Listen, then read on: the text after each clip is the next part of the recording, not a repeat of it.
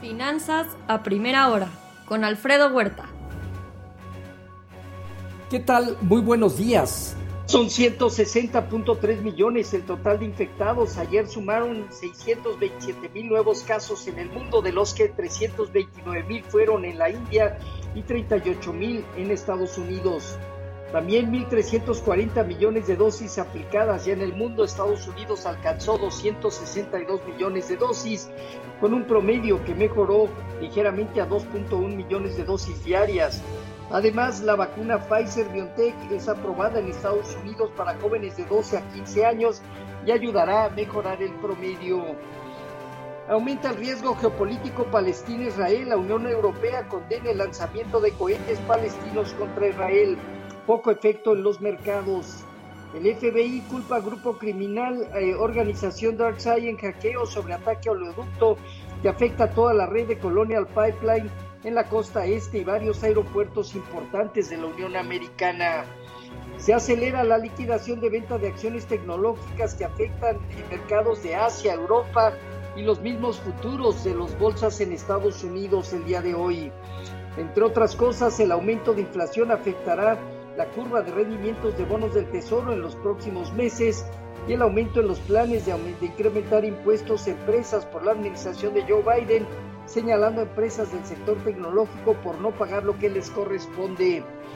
Hoy en Asia Pacífico, movimientos a la baja, excepción de China que ganó el 0.4%, bajas en Hong Kong, Japón y Taiwán entre 2 y 4%.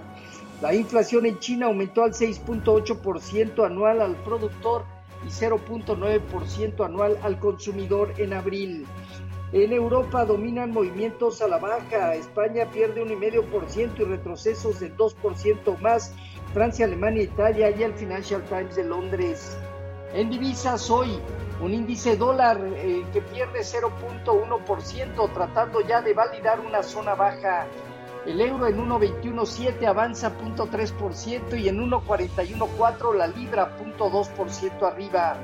En materias primas, el petróleo 1% abajo, el WTI en 64.3 dólares y alzas moderadas eh, del oro en 1.841 dólares, la plata 0.4% arriba y el cobre 1,5% positivo. Ayer, a pesar de un inicio positivo en las bolsas en Estados Unidos, se terminó con una caída eh, eh, prácticamente en todos los mercados, afectado por el sector de tecnología, comunicaciones, consumo discrecional y materiales, con un índice dólar que perdió terreno eh, y una ligera presión al alza en la curva de bonos del Tesoro. Amazon emitirá 18.500 millones de dólares de deuda será para financiar pasivos y recomprar acciones. El Dow Jones parte de los 34.742 unidades, tiene alrededor de los 34.580 puntos, 35.550 unidades, es la zona que está poniendo a prueba. El Nasdaq en 13.401 puntos. Parece encontrar fuerte resistencia a partir de 14.200 puntos. Y el Standard Poor's en 4.188 unidades también alrededor de 4.200 con 30, 4.330 puntos sirve como zona superior. El rendimiento del bono a 10 años se colocó en 1.6% hoy. El indicativo está operando alrededor de 1.61%. Con respecto a nuestros mercados, terminó estable tipo de cambio en 19.91 a la venta y bajo las condiciones actuales. El mercado trata de validar una zona baja importante en 19.80 tiene resistencia actual 20-2010.